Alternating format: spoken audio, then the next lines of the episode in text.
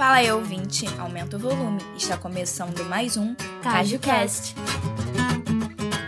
Fala galera! No episódio de hoje nós vamos falar sobre relacionamento abusivo. Eu não sei se vocês já repararam como a gente tem o costume de romantizar os relacionamentos tóxicos e abusivos que nós vemos em séries, novelas, filmes ou até mesmo nós lemos em livros. É como a gente acaba fechando os olhos para essas coisas e até mesmo quando acontece com a gente nós não percebemos ou quando nós reparamos que tem um relacionamento abusivo, alguém alguém próximo da gente está vivendo um relacionamento abusivo, ou a gente fica muito estressado extremamente preocupado com o próximo. Só que eu queria dizer também aqui que o relacionamento abusivo, ele não está fechado somente é, um relacionamento amoroso com seu parceiro ou sua parceira, mas ele também pode ser com amigos, ele pode ser com algum familiar seu, e a gente vai falar aqui um pouquinho e até mesmo fazer umas certas ligações com séries, filmes, que for. É, porque assim, na verdade, o relacionamento abusivo, como a Ju falou, é não só no relacionamento amoroso, né, tá em tudo. E a gente andou pesquisando e a gente andou reparando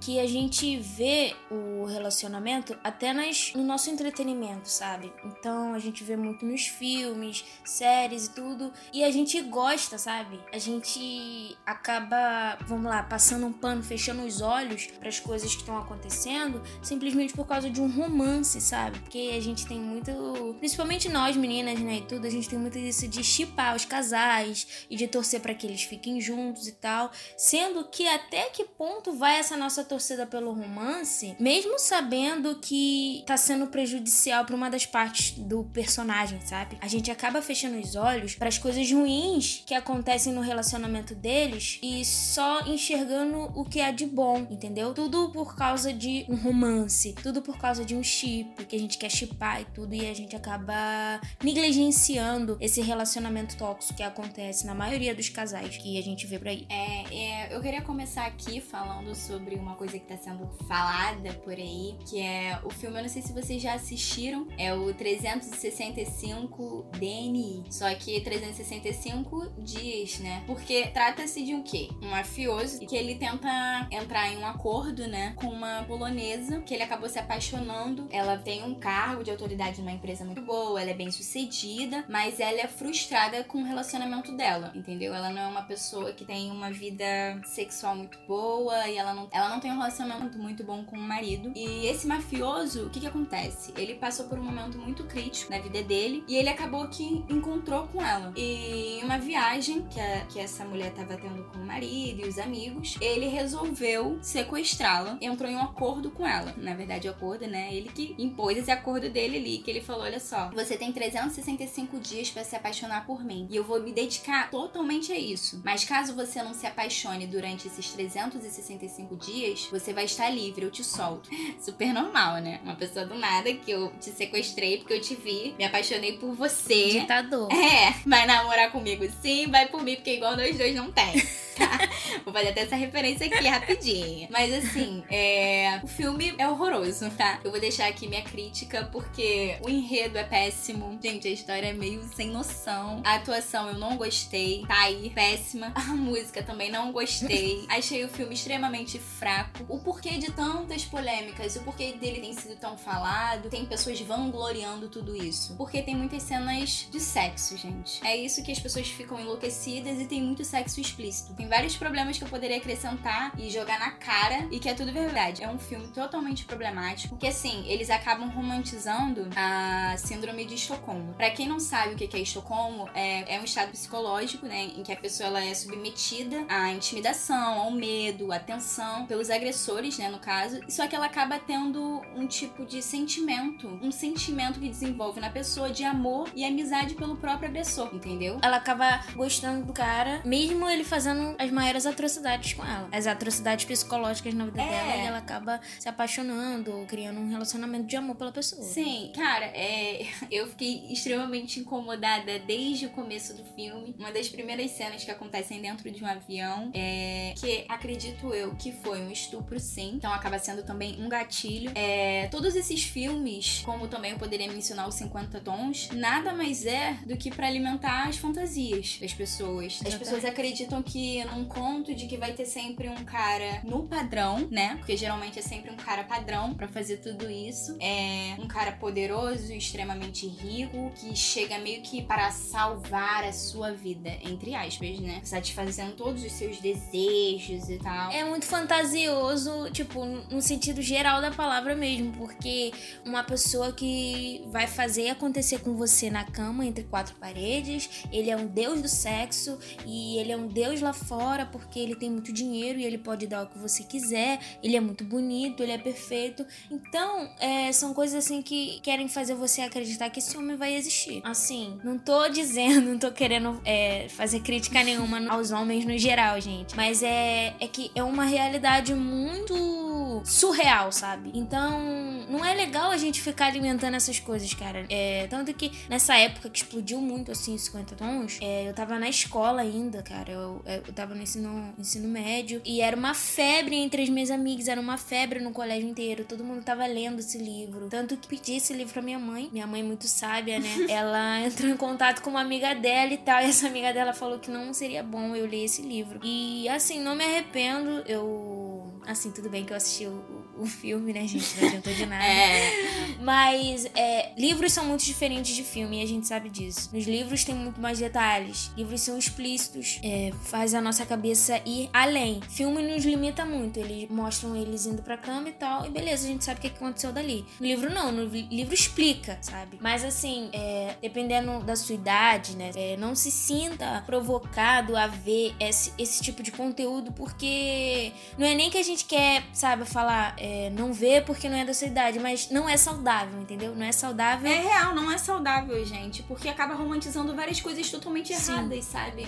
Eu fico imaginando uma coisa, cara, eu fico super revoltada com essas coisas, né? Eu fico imaginando se fosse um cara totalmente fora do padrão. Exatamente. O quanto que as pessoas xingariam, sabe? Eu fiquei tão irritada com esse filme, em momentos que, tipo, ela falando que não queria estar ali, ela não entendendo nada, que ela foi sequestrada, gente. A pessoa foi sequestrada. Ela não queria estar ali e, tipo, o cara, olha, você vai se apaixonar por mim sim, eu vou fazer isso, eu vou me dedicar a isso. E a mulher, tipo, meu Deus. Só que, cara, e depois ela, ele foi comprando várias coisas, tipo, olha isso daqui, olha essa vida aqui. É, cara, E é tentando é, conquistar a mulher síndrome com, de Estocolmo. com dinheiro. Na verdade, não é uma conquista, né? Ele tá meio que comprando ela. Sim, isso. É a verdade. Ele quer comprar ela. E, tipo, Cara, e querendo ou não, isso entra na cabeça de muitos homens, sabia? Achando que podem comprar a, a mulher com dinheiro, com, com carro, sabe? Com coisas materiais. Ah, mulher mulher interesseira. interesseira. Isso acaba entrando na cabeça. sabe? Nossa, isso me irrita profundamente. As pessoas vão gloriando cara. Ai, queria que fosse eu. Cara, cala a boca. Não, para de falar besteira, entendeu? Até parece que você vai querer ser sequestrada, É. pelo amor de Deus. Já parece que naquela situação você só ia você ia estar pensando no sexo, você ia estar pensando na sua vida. É, o cara é mafioso. Ai, gente. gente. Cara, e tipo, tudo por causa de é, sexo explícito e romance. É o que as pessoas Exatamente. querem, cara. As pessoas só olham pra isso. porque, Tipo, ai, é, tô sexo. vendo aqui o sexo. Vamos ver. tô aplaudindo. Parece um monte de adolescente do quinto ano, sabe? Que quando você É, tá na aula de ciências, pênis, fala pênis, Uma vagina, pronto. Tem pênis, tem vagina. Ai, não acredito, tem pênis, tem vagina. gente, que que é isso? Exatamente. Quarta série corre aqui. Cara, isso é muito louco. Então, gente, isso tá em todos os detalhes. A gente citou esses filmes, né? Porque eles são um pouco semelhantes, assim, vamos dizer. Mas. Estão sendo comentados, Estão né? sendo- Muito no É, Twitter. e é um filme muito comentado, esse tal de 365 dias, sei lá o que. Ó, mas assim, não só nesse, mas em outras coisas que a gente nem repara. Porque nesses, assim, ne- nesses dois casos que a gente tá mencionando, o relacionamento abusivo tá bem explícito, tá? Às vezes o relacionamento abusivo acaba sendo bem sutil e você não repara, mas ele tá ali. É, outro ponto também que devem ser levantados, que a gente provavelmente na época não reparou, mas se a gente parar pra assistir hoje como Rebelde, que eu amo, sou apaixonada, tem muita, muitas cenas abusivas. Olha só, Rebelde é o próprio relacionamento abusivo. porque olha, sinceramente, Olha só, eu amo meu casal Roberto e Diego, tá? Eu chipo bastante, mas olha só, eu nunca vou esquecer da cena em que a Roberta joga guitarra, o violão, não lembro direito, do Diego no,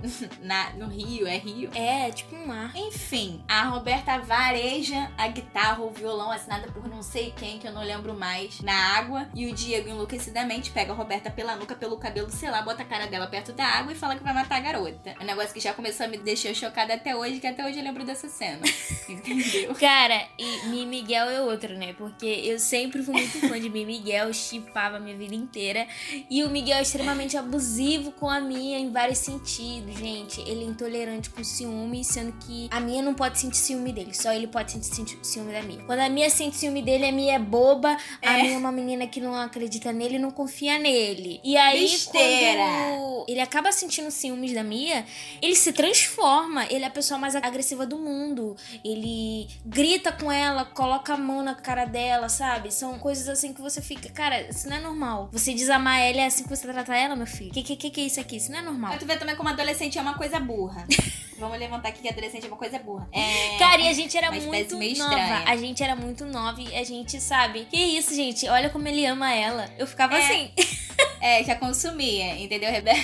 Assistir Rebelde me consumia de uma maneira enlouquecida, que eu queria ser a Roberta. Até hoje eu sou meio Eu só Robertinha. ficava, caramba, que amor é esse? A gente falava, caraca, isso é amor, né? Meio, caraca, amor desses. Exatamente. Isso é amor. Eu achava super normal, fechava meus olhos, pegava a vassoura e passava o famoso pano, porque Levanta eles se amam aqui. acima de tudo, é meu Eu casal. vou passar o pano aqui Então. pra esse casal perfeito aqui que se ama, que tem uma química. Porque a gente vê que também tem a química, tem aquele negócio. Ah, mas não. Olha como eles Sim. têm a química. Se chegar um casal todo fofinho, bonitinho, certinho, direitinho. Ih, que casal fraco, coisa chata. Mas se tá uma. Ah, a gente gosta do errado, é, cara. se tá uma ralando a mão na cara do outro. Tá perfeito.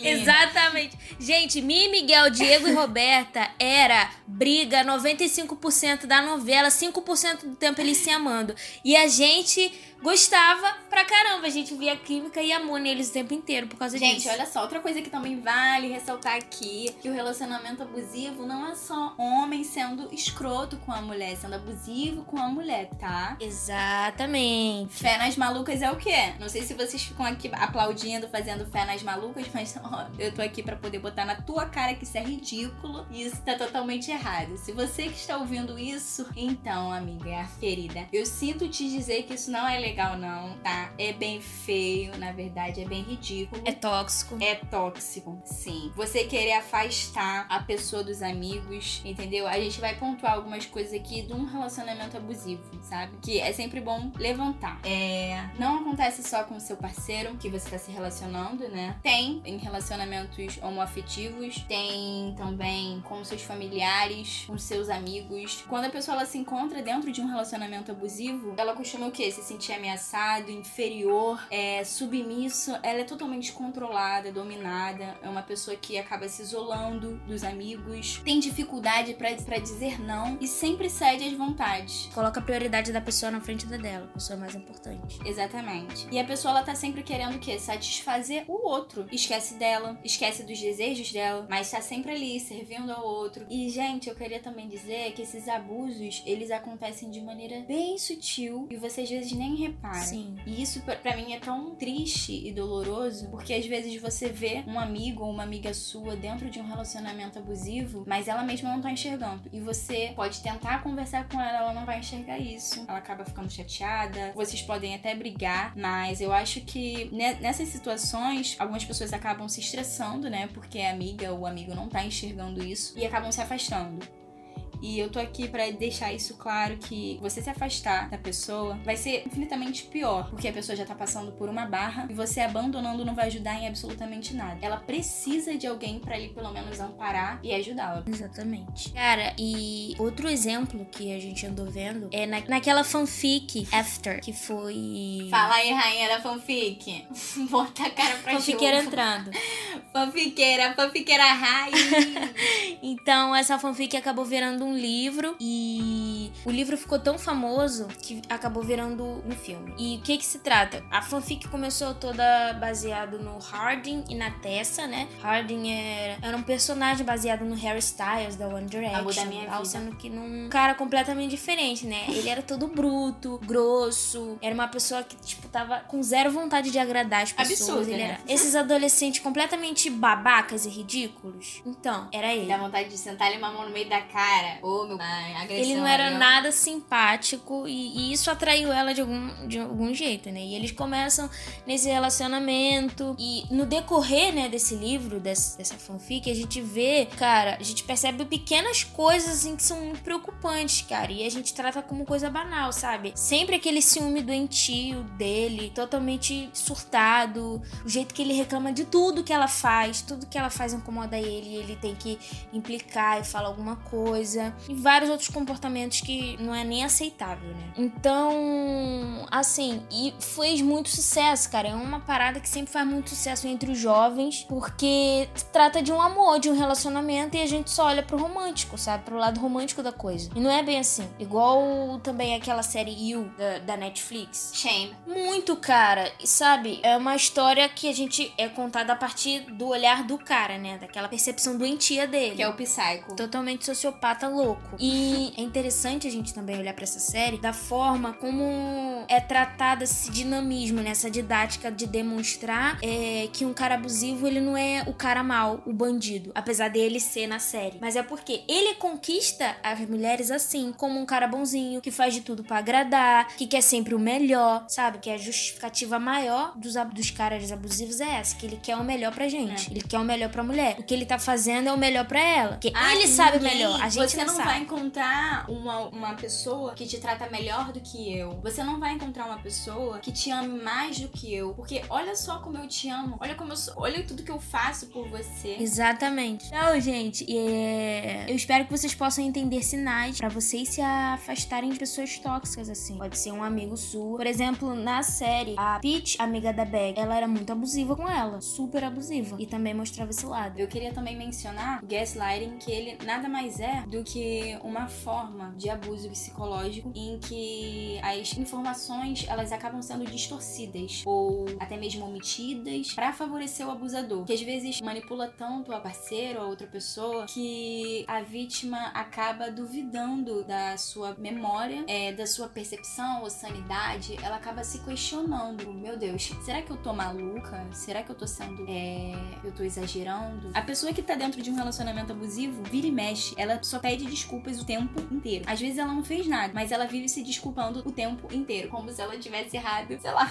É. O relacionamento abusivo, gente, ele tá aí desde sempre. Porque até hoje muitas pessoas não têm noção do que é um relacionamento abusivo. Elas acreditam que o relacionamento abusivo às vezes só vem acompanhado de uma agressão. E outra, as agressões, tudo isso só veio ser ganhar uma lei, só veio ser considerado crime em 2006 por conta do da Lei Maria da Penha, né? Para quem não sabe, vou fazer aqui de uma forma meio resumida. Foi inspirado na história da Maria da Penha, é Maria da Penha Maia Fernandes, que ela ficou paraplégica em razão de um tiro nas costas. Olha, olha o absurdo, ela tomou esse tiro durante o sono e quem atirou foi o marido dela. E por causa disso, acabou sendo criada essa lei em relação à violência contra a mulher. E olha só, isso só foi em 2006, 7 de agosto de de 2006. Olha quanto tempo a mulher já passou por tudo isso. E essa lei as pessoas só têm como, tipo, só dão visibilidade em relação à agressão ou quando a mulher, sei lá, quebra um osso, se encontra em um estado totalmente crítico. Quando são coisas muito graves, é que a gente quer enxergar o quão graves as coisas estão. Exatamente. Às vezes as pessoas não notam isso. Sendo que não precisa esperar chegar a esse ponto. É, então a gente também quer deixar aqui esse alerta pra vocês, né? Em caso de denúncia, que também é só ligar, né, galera? Pra vocês ligarem é o número 180, que é a Central de Atendimento à Mulher. E ele funciona 24 horas por dia. Você pode ligar de qualquer lugar do país. Eles vão